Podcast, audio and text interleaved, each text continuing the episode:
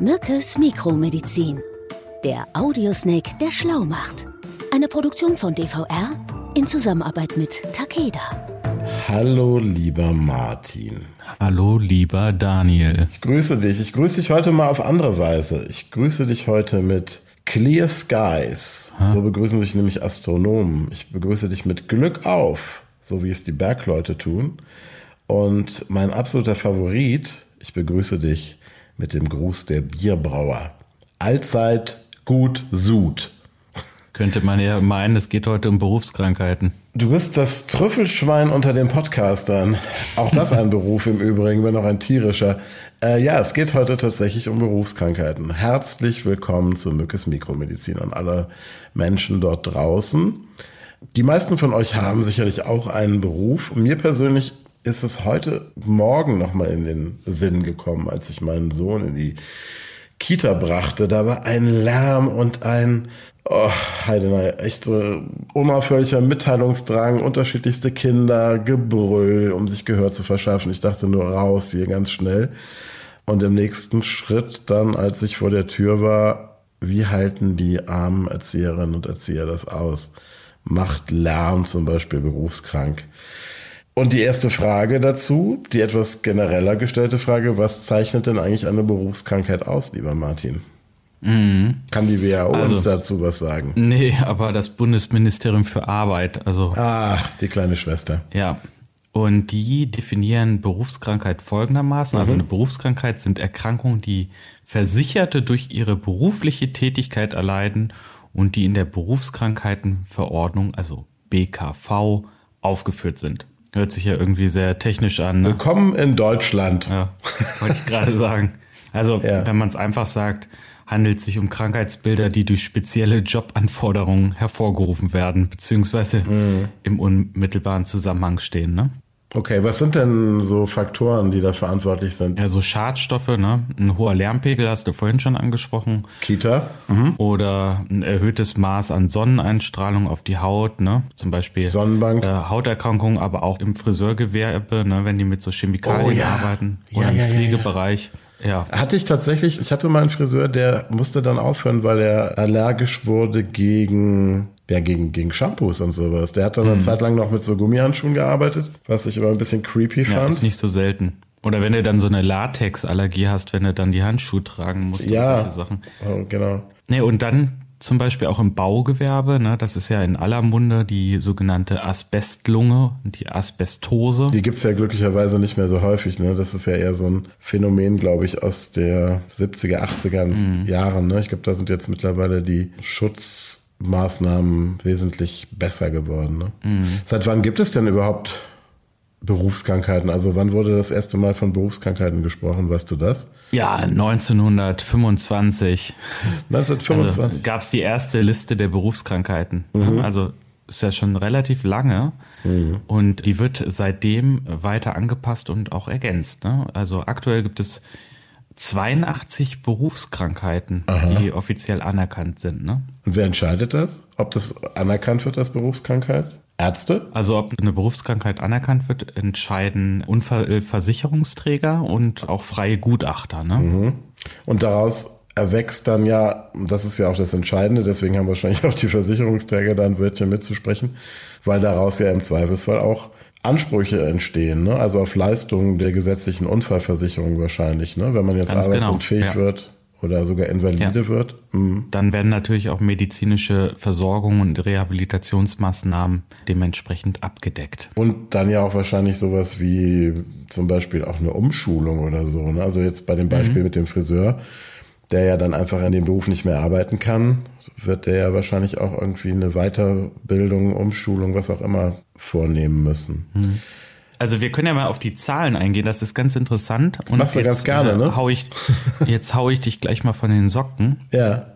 Wenn du dir die Zahlen von 2019 anguckst, mhm. da wurden fast 85.000 Meldungen zu Berufskrankheiten erfasst. Ne? Mhm. Und dann gab es unsere Pandemie oder gibt es sie nach wie vor. Und dann gab es einen unglaublich hohen Anstieg. Also 2021 haben sich die Verdachtsfälle auf eine Berufskrankheit nahezu verdreifacht. Das ist Wahnsinn, oder? Könnte das etwas mit einem uns bekannten Virus zu tun haben? Aber das zeigt nochmal deutlich auch den Impact der äh, möglichen Langzeitfolgen nach einer Corona-Infektion. Ne? Und sag mal, ähm, wir haben ja schon mal eine Folge darüber auch gemacht, über das Post-Covid-Syndrom. Wie genau äußert sich denn jetzt dieser Einfluss des, des Covid-19-Virus auf diese Berufskrankheiten? Das geht ja um Personen wahrscheinlich, die auch im Gesundheitswesen arbeiten, ne? Also Leute, Ganz die. genau, ja. Hm, Die ein erhöhtes Risiko hatten und dem auch ausgesetzt sind oder gewesen sind, ne? Klar. sich zu infizieren, also in Pflegeberufen, Ärzte, ja, alle, die so auch im Publikumsverkehr waren und dementsprechend auch nicht äh, sich entziehen konnten. Ne? Das ist ja eigentlich die erste Pandemie seit 100 Jahren gewesen, wo man wirklich von der Pandemie sprechen konnte. Insofern ist das natürlich für viele auch, wie damals für Angela Merkel, das Internet Neuland. Ne? Und da muss man natürlich auch erstmal neue Regeln festlegen. Sag mal, was hast, was hast du eigentlich für einen Beruf? Ja, wenn ich das wüsste. Also ich glaube, wenn man mich jetzt so ganz schön kategorisieren müsste, wäre ich sicherlich Freiberufler oder Selbstständiger. Also ich sitze an meinem eigenen Blattgold beschichteten, mit Diamanten besetzten Schreibtisch und hab, während wir über Berufskrankheiten reden, fühle ich mich eigentlich recht sicher. Was sind denn die All-Time Classics bei den Berufskrankheiten? Vielleicht finde ich ja dann doch noch irgendwo was, was auf mich zutreffen könnte. Also es gibt ähm, ein Ranking, ne, Ja. äh, was die Häufigkeit der Fälle angeht und wo die auch zeitlich einzuordnen sind. Wir haben vorhin schon mal über die Asbestose gesprochen. Die ist immer noch aktuell, Ja. obwohl der Einsatz ja von Asbest seit, ich glaube, 1993 verboten ist. Glücklicherweise. Ich erinnere mich daran, ganz kurzer Exkurs. Wir hatten As Asbest tatsächlich verbaut in der Schule, in den, in der, in den Deckenverkleidungen. Ja, gut, wenn es verbaut ist und jetzt nicht offen ist oder die Ja. Platten brechen oder so, ist das ja erstmal nicht so gefährlich. Aber wenn dann da irgendwie dran gewerkelt wird, ne? Ja, ja, genau, wenn diese Fasern dann praktisch in die Luft ge- gelangen, ne? Ja. Die sind ja irgendwie mikroskopisch klein, wie so, wie so Glas. Naja, und da ist halt das Problem, dass die körperlichen Schädigungen oder Schäden bei den Personen, die mit dem krebserregenden Stoff gearbeitet haben, mit so einer Latenz von durchschnittlich 20 Jahren auftreten. Ne? Okay, ja, da bin ich dann ja schon raus, glücklicherweise. Aus der, Manchmal auch erst 30 Jahre später. das musstest du jetzt noch sagen, ne? um meine Angst Naja. weiter zu schüren. Ja, und da muss man dann sagen, dass die Lunge durch diesen Asbestfaserstaub dann geschädigt wird. Und das macht sich dann durch Schmerzen und Husten im Bereich des Brustbereich, also des Brustbereichs kenntlich. Im schlimmsten Fall lautet dann die Diagnose Lungentumor. Ne? Ja.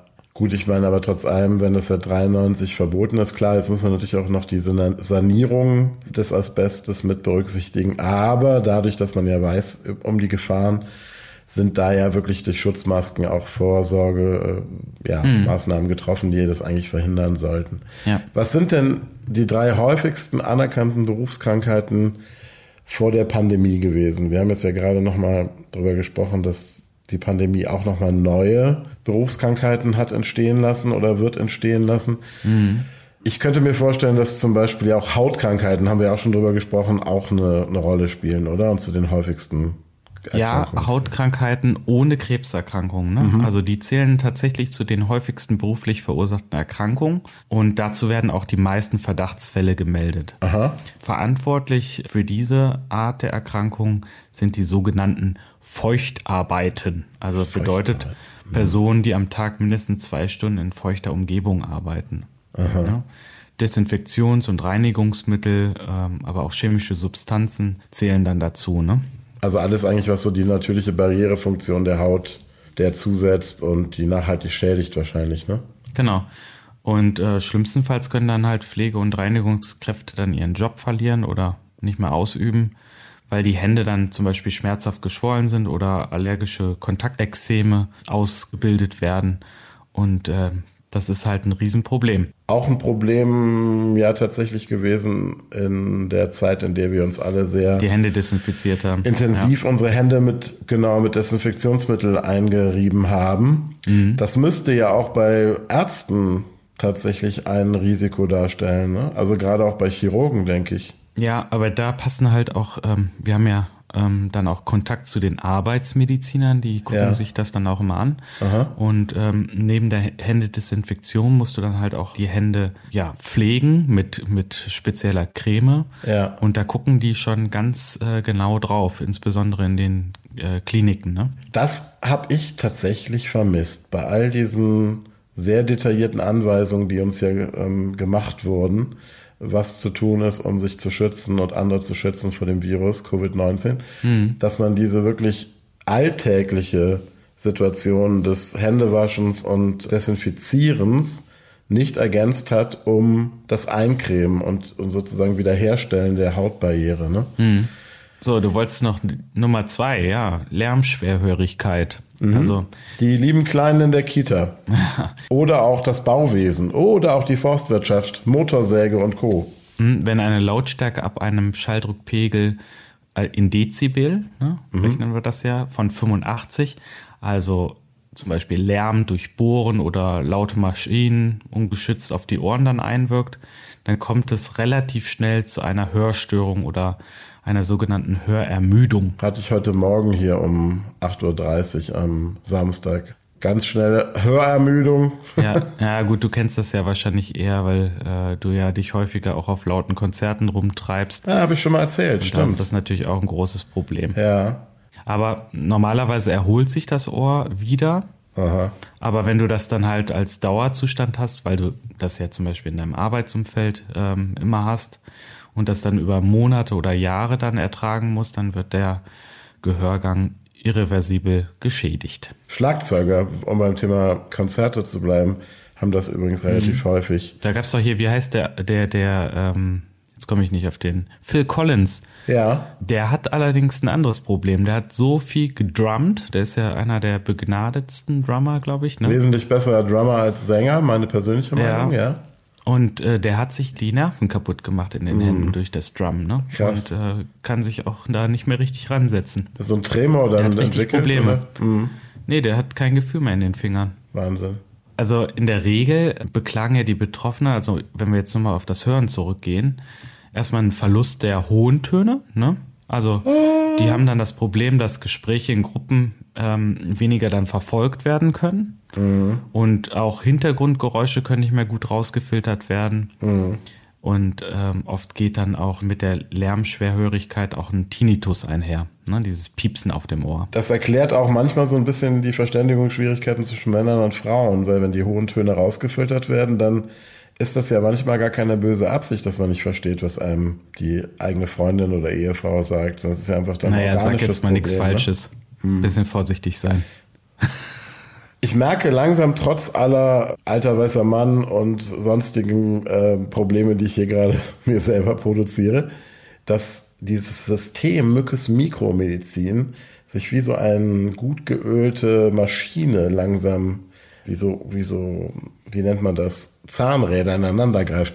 Weil auch Tinnitus spielt sicherlich eine Rolle und auch dazu haben wir ja schon mal eine eigene Episode gemacht. Mhm, das stimmt, das stimmt. Da machen wir jetzt mal was Neues, denn äh, wir müssen ja noch über die dritthäufigste Berufskrankheit sprechen. Soll ich raten? Und das ist der weiße Hautkrebs. Hä? Jetzt habe ich es dir gesagt.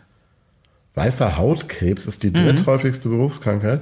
Ja, seit 2015 äh, wird der weiße Hautkrebs als Berufskrankheit anerkannt mhm. und äh, betrifft meistens Menschen, die in der Bau- oder Landwirtschaft tätig sind oder generell viel draußen arbeiten. Ne? Und die haben natürlich ein deutlich erhöhtes Risiko an Hautkrebs zu erkranken. Aber erklär mir gerade mal bitte, weißer Hautkrebs. Man redet immer vom schwarzen, ne, von den Melanomen, die ja auch wirklich sehr, mhm. sehr bösartig sind. Was unterscheidet denn jetzt den weißen Hautkrebs vom schwarzen Hautkrebs? Naja, also das äh, ist halt äh, eine ganz andere Erkrankung. Also wir haben Plattenepithelkarzinome spielen da eine Rolle oder mhm. auch die multiple aktinische Keratose. Das sind so die, die Erkrankungen. Ach du grüne Neun, ich habe das Gefühl, du weißt nicht, wovon du sprichst und willst mich jetzt gerade hier ruhig stellen mit irgendwelchen Fachbegriffen. Ganz genau. nee, und das wird halt ausgelöst durch die UV-Strahlen der Sonne. Ne? Mhm. Ne? Und ab einem UV-Index von drei ist, äh, wir hatten da, glaube ich, auch schon mal bei dem Thema Strand drüber gesprochen, äh, mhm. ist ein UV-Schutz notwendig. Ne? Mhm. Also auch Kleidung natürlich, ne? Also wenn man ja, jetzt genau, Sonnencreme, aber auch Sonnencreme, Sonnenbrille, also genau. und die direkte Sonneneinstrahlung sollte vermieden werden. Ne? Vor allen Dingen so in der Kernzeit zwischen 11 und 15 Uhr wahrscheinlich, ne? wenn die Sonne richtig richtig brennt. Ja. Aber du siehst schon, das ist halt äh, häufig schwierig umsetzbar für Menschen, die äh, gerade in Dachdecken oder im Straßenbau ah. tätig sind. Ne? Aha. Und aufgrund des wärmeren Klimas in Deutschland bereits ab März, April ist ja ein Index, äh, so ein UV-Index von drei immer zu verzeichnen. Im Sommer wird es dann ja noch mal heftiger. Ich meine, dann hast du ja, glaube ich, Werte, die dann sogar bis maximal elf in die Höhe schnellen. Ne? Mhm. Jetzt haben wir, Martin, ja vorhin schon mal kurz drüber gesprochen, dass natürlich auch seit der Pandemie sich da neue äh, Favoriten in den Charts tummeln, nämlich Infektionskrankheiten. Ähm, das betrifft ja in, erste, in erster Linie medizinisches Personal, mhm. Menschen, die in Laboren arbeiten wahrscheinlich auch.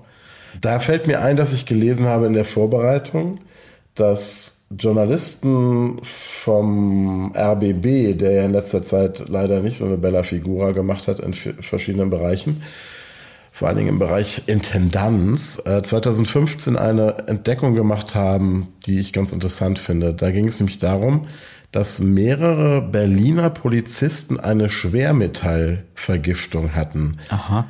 Ähm, das ist unter dem Hashtag Schießstandaffäre zu Protokoll genommen worden. Die hatten jahrelang stark, teilweise starke Schmerzen am Körper und wussten nicht, woher die kamen, trotz zahlreicher Untersuchungen. Die hatten damals ihre Schießübung auf einer umgerüsteten Kegelbahn absolviert. Und das Problem war, die giftigen Dämpfe, die nach den abgegebenen Schüssen freigesetzt wurden, konnten nicht abziehen. Und die Polizistinnen und Polizisten waren dadurch über Jahre hinweg diesem toxischen Rauch ausgesetzt. Ach krass. Das habe ich ja noch nie gehört. Ja, das fand ich auch total abgefahren und spannend. Und das ist so ein Beispiel dafür. Die haben unfassbar lange dafür gekämpft, dass das überhaupt anerkannt wird als Berufskrankheit, trotz dieser mhm. gravierenden Gesundheitsschädigung. Was mich zu meiner Frage bringt, Herr Professor, Experte für seltene Erkrankungen, was sind denn weitere Exoten unter den Berufskrankheiten? Mhm. Ja, vielleicht heute zum Glück sehr selten geworden, aber damals üblicher. Berufskrankheit, die durch Blei und seine Verbindung ausgelöst wurde. Wie bei den Polizisten. Ja, genau. Also dieser Punkt war bereits, ich glaube, 1925 auf der ersten Liste zu finden. Also ich, wir haben ja über die, diese Risikoliste oder diese Berufserkrankungsliste gesprochen. Das waren wahrscheinlich Drucker, ne? Ja, genau. Setzern in Druckereien oder Personen, Aha. die bei der Herstellung von Bleifarben beteiligt waren. Ne? Und das ist natürlich heute verboten. Lange vor vom Computer. Ja. Mhm. Weil es ne, einfach hochgradig giftig ist. Ne? Jetzt hast du heute natürlich dann eher so Nischen, ne, in denen sowas noch ähm, der Fall ist, wo Menschen mit ja, Blei im Bau, ne? Ja. Im Bau arbeiten und äh, die mit der Entfernung von Metallen zu tun haben. Rohre, irgendwie Sanierung. Ja. Und Glasmalerei. Genau, ja, da ist das auch drin. Ja. Die arbeiten doch immer noch mit bleihaltiger Farbe auch, ne? Ja, das stimmt. Haben wir eine sehr schöne Folge von Unglaublich krank, deren Titel ich nicht verrate, weil ihr sollt alle Folgen hören. Aber hört sie mal durch. Ihr werdet euch wundern, was Blei so alles bewirken kann mhm. an unschönen Symptomen. Aber ich habe dir trotzdem noch mal eine wirklich schöne, seltene Berufskrankheit mitgebracht. Schönes Die Lied. auch noch in unsere Zeit fällt. Mhm. Und das ist die entzündliche Zwischenfinger-Haartaschenerkrankung oder wie man das auf schlau sagt, Sinus pilonidalis interdigitalis, das sogenannte Friseurgranulom. Ah, da sind sie wieder. Ja, also unsere Hairstylistinnen und Hairstylisten bekommen heute hier wirklich allen Ruhm, der ihnen gebührt. Ja. Wobei ich bei Interdigitalis im ersten Moment daran gedacht habe, es wäre irgendwas mit, weiß ich nicht, Computerspiele-Programmierer oder sowas. Nee, nee, ich er erkläre dir jetzt, wie das funktioniert. Erzähl mal. Also bei der Erkrankung gelangen die kurzen abgeschnittenen Haare in die Zwischenräume der Finger. Ne? Da, wo die Schwimmhäute sind. Ja, genau. Und dieser Zwischenraum, der ist ja sowieso gerade bei Friseurinnen und Friseuren sehr belastet, weil der ja auch häufiger in Kontakt mit Wasser mhm. aufgeweicht wird. Da kommt das mit den Schwimmhäuten schon hin, ne? Genau, irgendwie schon, ja, da hast du recht.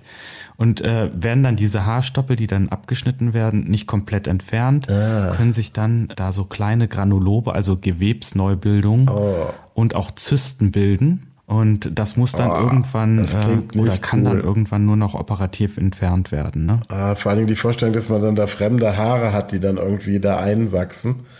Ah, nicht so schön. Okay.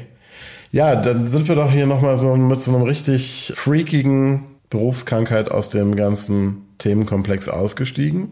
Mhm. Danke für die Albträume, lieber Martin, schon mal im Voraus. Ja. Und was sind denn eigentlich Berufserkrankungen in deinem Job?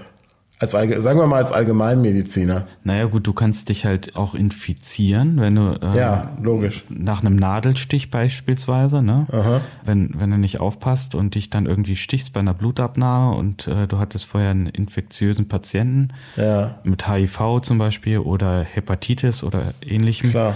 dann ähm, wird das natürlich auch äh, anerkannt, ne? Was ist bei dir eine Berufserkrankung? Wahrscheinlich so ein Dekubitus, ne? Was ist Von das? vielen Sitzen am Schreibtisch. Ja, weicht sich dein Hintern auf. Oder Narkolepsie, dass man einfach mir ich, ich habe neulich mal gelesen in der Kritik, dass äh, ich so wirke, als würde ich ständig einschlafen und gegen den Schlaf kämpfen während des Podcasts. Naja, wenigstens hat das mal jemand gesagt. Ich habe mich nie getraut, dir das zu sagen. Ich habe mir große Sorgen gemacht und versuche jetzt dem Ganzen entgegenzutreten durch 17 Stunden Schlaf pro Nacht. Und 17 Tassen Kaffee. Ich finde, es ist aber auch schon besser geworden, oder? Ja, finde ich auch. So, ich muss mich jetzt hinlegen. Ja, mach das und äh, Gute Nacht, lieber Martin. Ja, und ich freue mich auf die nächste Folge mit dir. Ich freue mich Bis auch. Bis bald. Träum was Schönes. Ciao. Tschüss. Sie hörten Mückes Mikromedizin.